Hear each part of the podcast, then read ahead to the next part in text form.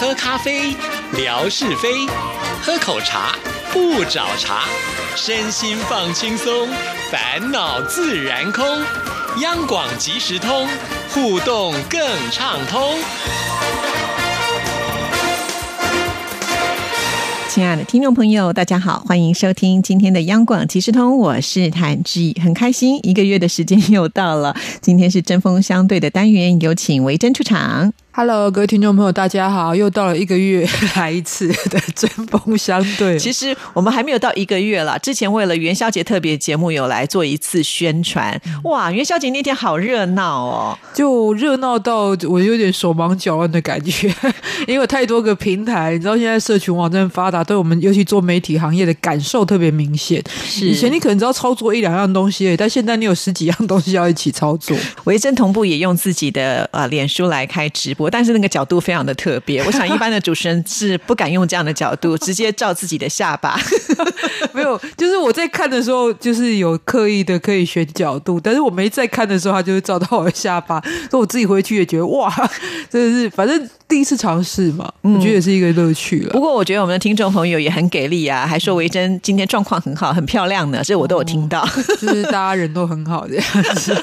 OK，好，那回到我们今天的主题啊，在这个单元当中中呢，就是要跟听众朋友来介绍，在台湾的 PTT 这个网站上呢，大家讨论最热烈的是什么？那最近的话题是什么呢？嗯，应该说就是讨论最热烈，还有或者是我自己关注的话题。那如果以讨论热烈的来讲，其实基本上这一个礼拜哦，而且占的篇幅非常的大，也就是一款新的游戏上架之后所引发的这个风潮，就是也就还原这一款游戏哦。那它的前作其实是返校，其实这是台湾现在在其实整个游戏的开发非常视为的一个情况之下，可是等于说是这三年来的这几款都是代表作，而且等于是结合台湾当地的一些生活文化历史，像他的这个前作《返校》就是跟二二八有所连结，然后还原这一个作品呢，基本上其实是以一九八零年代作为背景，而且很多外国玩家试玩的时候，真的都觉得被吓死了，都说哇，这是今年最好玩的恐怖游戏，虽然今年才进入到三月份。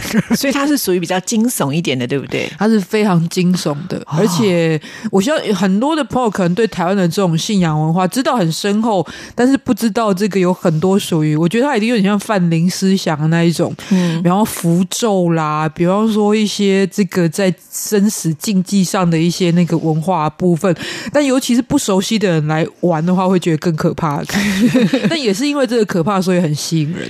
那我自己最关注的，反而是在生活当中还蛮有共鸣的一则新闻，也是在这礼拜当中唯一有回应、有推文的一则新闻，就是跟出门旅游的时候呢的旅伴非常有关。通常他们有几个主题是特别热门的版嘛，那台湾其实一直非常的喜欢日本旅游，所以日旅版一直在 PTT 上面也是话题性会非常强的。但大部分的人都是在问最近的天气怎么样啊，我规划路线好不好？可是最近出现了一个呢，该不该把自己旅伴放生的新闻，所以我很有共鸣，因为我也放生过我的旅伴这样的事情。什么叫做放生旅伴？是说你本来呃约好一起出去玩，可是玩到最后两个人翻脸了嘛，然后就不理他了，对，类似这样？的，尤其不理的那个，当然你在这样的一个组合当中有极大权力的，就是规划行程的那个人嘛，因为你才知道这一些怎么走下去的资讯啊。所以如果你要放生的话，对对方来讲，可能就是一个很严自生重的。自灭的一个状态了。对，很严重的威胁就是，你如果不再合作一点的话，我就把你放生，你之后可能就不知道自己如何。但是他这个旅伴是一个奇葩哈，就算这样子说的话，可能也是因为他这个旅伴其实是他的算长辈这样子，所以也让他最后回到台湾，他还是没有把他放生。真的，不管是朋友、男女朋友，或者是等等等哦，像人家也会说嘛，你婚前最好，如果你们没有住在一起的话，最好来一趟这个婚前旅行，你就可以看到很多你也许已经觉得很熟悉这个人，但是他在生活上的状况，其实人往往会最看不顺眼的事情就是生活上的事情。你反而很多的观念不一样，你都可以尊重，但生活上，比方说什么马桶盖不放下来啊，牙膏要不好好挤，这种事情你反而会特别容易看不顺眼。是那旅行是一个很好的这样的考验，所以在过程当中，你就会发现，也许你很聊得来的朋友，他不见得会是一个很好的旅伴呢。哦，有可能。我觉得维珍的个性是属于比较独立型的。从以前我们去参加海华团的时候，那种团体生活，你就完全不太能够适应。你常常我的名言就是我需要一个人的空间。对，每次莎姐都在说维珍又在刷什么性格了，因为突然的时候，他就需要一个人去稍微那个冷静一下啊、因为毕竟团队生活确实是有很多是备受规范。那你的个性可能也是比较属于无拘无束的，再加上你自己可以独立的去完成这样子的一个旅程的时候，你是不需要依赖，就像刚刚讲的，你不需要去靠着别人，才不会有所谓什么语言障碍啦，或者是那种个性比较胆小啦，不敢去冒险。我觉得可能这个话题对你来讲，你应该是感触蛮多，或者应该是说你过去应该也有蛮多这样的经验。尤其是跟朋友出去、跟家人出去，比方然后有你的比你年纪更小或者辈分高的，你都会去考量这些事情，就觉得啊，我尊重辈分高的，所以他有一点呃相处上的摩擦，或者是年纪小你就让着他，这个你比较能够妥协。但朋友其实我觉得大部分朋友相处是处在一个平等的状况，所以你很容易去想。或者是大家要讲深一点，很容易去计较，嗯彼此在付出当中是不是有够平衡？啊那旅行就可以非常凸显这件事情。就今天讲到的这个案例是真的还蛮扯的、啊，这个是一个他们其实没有亲戚关系，但是称作表姐的人。那因为每年这个呃网友都会带他妈妈去日本旅行泡汤，所以这个表姐呢就要求他也要跟着去。但跟着去呢，第一个旅费不是他自己先出哦，是这一个网友他先帮他出了之后，然后一直到日本回来之后，这个人还没有把旅费给他，这点就已经很、对呀、这个很要生利息了耶！很假狼告告啊，真的，我们要翻译一下，就是吃人够够，就说吃干好像抹净的，对，吃干抹净，这样不可以啦，因为你已经拜托别人，对不对？那你怎么可以还把那个现金压到这么久的情况？对啊，然后再来是出门呢，这个我就真的之前遇过，我的旅伴也是这样子，就是你行前你给计划表给他看，他都说没问题哦，甚至我很尊重对方，这个网友也是，就是你有什么想去的，我把它纳进来，因为这样子，呃，车辆接驳交通上面你还是要规划嘛，你如果到那边临时起意就变得很麻烦，事前都不说话，都说没意见，但到了现场之后呢，就觉得你怎么带我这来这些烂地方，然后要门票就说那我不想花钱，我不进去，你们进去玩。可是你在外面有人等你，你一定玩得很有负担嘛。好，没关系，这个人后来网友还是觉得说，我都已经迁就你那么多，我就让你在外面等我进去玩。可是玩完出来之后呢，找不到人。他就带着他妈妈在那边等了四十分钟，那妈妈也是老人家、啊。然后还有，如果去到一些景点，这个表姐都会叫他帮忙拍照，拍出来的每一张都说：“你看，你对你妈妈比较尽心尽力，拍的都很美，你拍我就拍的很难。”好讨厌哦！对，就是一个厚脸皮到极致。所以他们去一个比较偏僻的地方泡汤的时候，这个网友就上来发言说：“我是不是应该要把他放生，让他自己走呢？”这个他真的受不了，但他妈妈都跟他一直说：“呃，你当成在做功德等等的。”这个迁就掉，我觉得要台湾人有一个很重要的个性，就是给他拍谁，嗯，有很多东东西都不好意思说，嗯。嗯，我觉得其实呃不好意思，你就会让自己更受委屈，对不对？刚刚回到平等相处这件事，如果大家互相礼尚往来，我就觉得没什么。嗯但像这种情况之下，如果你对方都不会不好意思的时候，我干嘛要客气呢？诶，这好像回到 上次我们讲的一样，如果人家硬要推销你东西都不会不好意思的，你干嘛不好意思就拒绝他？对？所以会有这样的想法。所以我曾经做过，其实去韩国玩的时候，就是几乎一模一样的状况。然后我就直接拿隔天的行程跟对方说：“我明天一定要走这些地方，你要跟就跟，你不要跟的话你就不要来，没关系。嗯我说：“可是我不想再听到任何抱怨。真的，因为我觉得在规划行程的这个过程当中，其实是蛮辛苦的，尤其是规划的那个人，而且他有征询过你的意见。但这个白木的表姐呢，呃，就假装什么都好，没有意见。等到真正到那边的时候，就意见一大堆。这种人最讨厌了，就是你什么事情都没有做，那你光出一张嘴，而且是嫌人家的嘴，然后也没有任何的一种帮助，那真的是被放生，我觉得也是活该。就见人挑担不吃力的这种概念，而且真的很多人都误以为，就是我可能对这个地方比较熟悉，但是我出门我也要想放松，我怎么会因为我更熟悉有经验，我反而变成导游？你有没有付我导游费？对对对，所以类似放生人事我也有过啊，就是我那个旅伴临时想要去什么地方，我就说 OK 啊，都好啊，就他到最后位置也找不到地方，也找不到。但是我虽然知道怎么去，可是我一点意见都不提，因为我想要让对方知道到一个点去，其实在国外不是那么容易的事情。嗯，对，那真的是要用一点方式来面对这样的事情。不过今天听了这样子的介绍之后，我就觉得以后没事最好不要随便乱找伴去。如果说自己的亲人，你就没有办法嘛，就非得可能还是要带去啊。妥协对，那可是如果说是这种属于朋友，然后又不愿意做功课，你平常要先观察。如果他又是那意见很多人，就干脆不要跟他一起出去，以免扫兴了。感觉上真的非常困难，但是其实我觉得最主要，今天不是也报八卦而已，然后说，其实，在事情，尤其是自由行的，都通常是发生在自由行嘛，因为你可能有些人出比较多力气来规划。事实上，我觉得在自由行的部分，你事前一定看出来，就是比方说住房可能是你定，行程可能是你安排，那当这个人。住房的时候，比方说他很挑剔，哪里都不要的时候，类似这种状况，你就可以知道大概有问题了。哦，所以其实，在规划的时候，你去跟他沟通，大概可以嗅得出来那个味道有多少。其实我觉得，真的八成的人都嗅得出，就像我当时的状况一模，我已经知道状况不对了，但是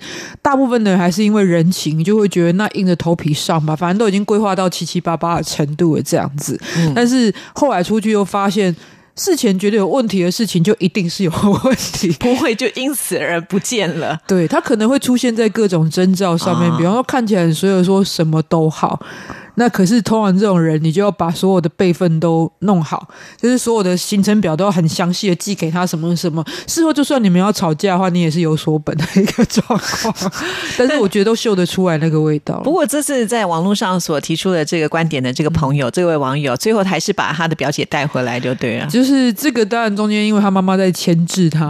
等于说他表姐其实不是吃定他，而是吃定他妈妈。可是他妈妈又吃定他，就是他妈妈觉得啊，儿子不要那。那么的计较啦，什么等等之类。不过这当然，我觉得也是每一个人人生哲学不太一样。其实这的确引发两种讨论，一种就是，尤其是比较年轻的朋友就会觉得你就放生吧，但是也会有一派的人觉得说。你自己不对吗？你当初愿意带人家出门，就算不情愿，你也是答应了。那你终归还是有这个义务把人家带回来，嗯，这样，所以所以还是会有这两方面的考虑，就是对。其实我也碰过我一个朋友，他就说啊，刚开始他就觉得他的那个旅伴也是很讨厌，然后什么处处都要靠他，因为只有我这个朋友会讲英文，那那个旅伴什么都不会。那那后来呢，他就觉得我不想管他，然后就躲在房间里面不出来。那那个旅伴就只好自己出去。后来那个旅伴就是很晚很晚都没有回来，变成是。那个朋友他开始很紧张，就说：“哇，他会不会就这样子因此不见了？还要试图的出去找他。”所以我就觉得，虽然有时候会你想放生，可是一旦放生之后呢，你可能还是会有很多后面的后果，你不会完全不管，就会造成像这样子的一种情况。就你，而且你要面对自己的罪恶感。对对对，就 说哇，他自己出去，他又不会讲英文，他真的走丢了怎么办？你到时候怎么找他？所以我觉得第一步要先把事情讲清楚。很多人以为自己讲清楚了，但是他没有把自己不舒服的症结点讲清楚。反正可能是一种很情绪性的，所谓讲清楚，就是说我现在对你很不爽，但是对方真的不知道，呃，不叫未知杀嘛，就是你都没有跟对方讲，他就他就这样子死掉。其实我觉得有时候那样更残忍。当然，我相信讲了之后，有些对方也是不见得会接受，因为他可能觉得自己没到那样的程度嘛。那第一个，我觉得这样也好啊。你从一趟旅程，你认识了一个人之后，你就知道绝对不能找这个人，或是跟他在相处上，你可能要保持某一种距离。第二个是，我觉得其实花钱出门的话，还是让自己其实去完成你原先的目的，就出国旅游，你是为了要放松，去感知这个世界吧。所以可能要把跟对方相处这件事摆到最后面，这样子。对。那这样讲起来，好像有的时候干脆，如果你要自由行，自己一个人还比较自在。维珍，你应该有这样的经验吧？我其实很多，我后来到现在，大部分的行程我都是一个人走了，但是这也是来自于，所以我也想过啊，就是我跟这么多旅伴出去，都可能有过一些摩擦，到底是人家不好相处，还是我不好相处？可是每个人会有适合自己的方式，因为我的确听过更多的人他是没有办法一个人旅游的，不只是那安全上的考虑很重要，另外一个是当你看到一个很美好的事情，你想要聊一下、分享或者谈一下今天的心得，可是你回到旅馆你还是一个人的时候，其实这不一定每一个人都能够。去处理这样的一个心情，我就觉得很可惜吧。嗯，那你都怎么处理呢？你这么多次是属于自己的个人旅游，第一个可能我在旅游上的观念，就这本来就是我个人的经验。其实你会发现，就算两个人去，但是你因为背景不一样、想法不一样，你看到的东西也不一样。再也是现在社群网站很发达嘛，就不管是我自己把它写成日记的形态，或者是在社群网站上面，其实你。就算到南极，现在都可以连上 WiFi 的情况之下，很多朋友就会开始说：“哦，羡慕你去哪里啊？什么？”你就可以有很多的讨论呐。是对，这可能都是另外一种去去分享心得的方式吧。再也是，如果你把行程排满，回去之后你就想睡觉，所以不会想那么多。对，的确。那我们刚才提到的，就是属于去景点的部分。其实我觉得到国外去的时候，你还会享用就是不同的那种美味嘛。那我觉得这也是我出国旅游的一个重点之一了。我不知道别人会不会，我觉得我会，我就想要去吃吃看不一样的东西。但是我觉得在吃东西的时候也是会造成一些呃彼此之间的困扰，比方说我吃辣你不吃辣，这个时候再怎么点餐？好，那我觉得有的时候就是会在那个过程当中，这个可能在我们一开始探讨的时候不会探讨到那么的仔细，对不对？比方说我们出去，我们有决定这餐要去吃韩式料理，可是我们可能不会讨论到说你的辣度要多少。对，其实完全讲到就是应该是要讲我以前的案例，也是去韩国那一次，韩国基本上很难避开不吃辣这件事情嘛。其实我没有那么爱吃辣，重点是我想要吃烤肉。但是大部分韩国这一些，其实韩国在吃这件事情的消费上面不算非常便宜。那尤其我一开始找的店，可能都稍微有点名气的，所以大概一餐都是在五百块台币上下。不知道为什么我的旅伴就一直要回避吃烤肉这件事情，事前都讲好了，但是呢，一到了现场就说：“哎，我们要不要去这边看看，那边看看，明天再吃，后天再吃。”最后我居然是一个去了韩国五天的人，但一餐烤肉都没有吃到。的吗？你怎么妥协的？怎么可能？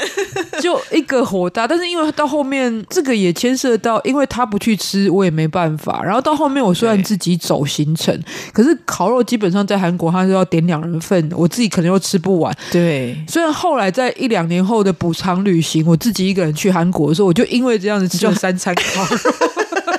补偿型就各种类型的，有酱料的，没有酱料的，蘸着吃的，坐着吃。对，因为最怕就是你一个人很难点餐。对，因为有些东西，甚至在台湾的麻辣锅，你要一个人去吃的话，你都还要付两个人的钱，对不对？有些它是会有设定低消的，所以我都觉得一个人出去旅游，在吃的部分的话，如果你不能找到一个很 match 的那个旅伴的话，我觉得也是蛮困扰的。而且我那个朋友旅伴他还不吃辣，他基本上在韩国是更难。因为我大部分吃海鲜锅啊、吃粥这种事情，但现在有一个方法可以解决，而且很多年轻的朋友在用，就是比方说台湾有背包论坛，嗯，或者在 PTT。上面的旅游版其实各个都有很多，比方光以首尔这个很热门的路线来讲，就会有单独一个人去的人，但他想要吃一些大菜的时候，他会在上面征求食伴哦，还可以这样的，另外再单独征食伴，好好棒啊！对，就是我们彼此还是走自己的行程都非常独立，也不会互相干扰。但是吃这件事情呢，有些人甚至对吃没有兴趣，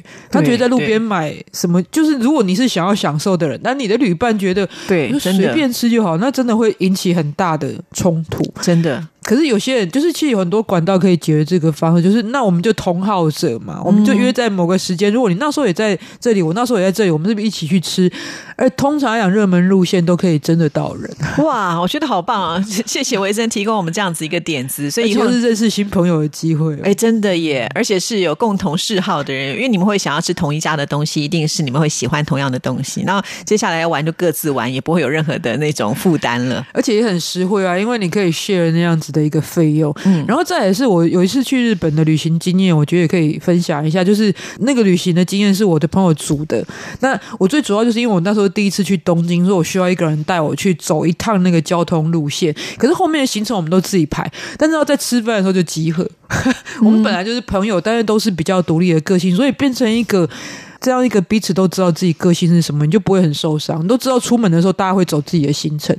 或者比方他要去秋叶原，我们可能有几天的行程会一起走，但他要去秋叶原，我没兴趣，我就会安排自己想去的地方。这个也是一个方式。哇，谢谢维珍今天来到我们节目当中，带给我们这么多不同的旅游的一种心态啊！大家其实只要心理建设好，做好准备的话，其实应该是有一趟很不错的旅程了。总是要去体验一下，即便不完美，我觉得那都是一个经验哦。久了以后，你再来回顾，都会觉得那是。一个很有趣的部分，对，很像旅游的勋章，而且我觉得真的一个旅游者应该让自己流行话就讲嘛，心理素质需要很强大的一个状况。不管你是一个人玩或者什么，其实去体验这个世界，可能才是你的最主要的重点吧。好，那我们今天也准备了一个礼物要送给听众朋友啊，是我们电台的一个算是可以自己 DIY 组合的文具盒。那我们要出一个题目，让听众朋友来参加。嗯，好，那这个题目呢，讲到因为大家对于这个旅伴的要求不一样嘛，我觉得就是请大家分享哦，你心目中觉得最好的旅伴呢，应该是什么状态呢？也可以写的很写实哦，比方说他会出更多的旅费啊，哦，或者是他都会听你讲话，或者说你们这个玩起来结伴非常有默契等等的，各人各色，每一个人都有不同的想法，也希望能够多了解大家对于旅行这件事情的想法。OK，好，非常的谢谢维珍，拜拜，拜拜。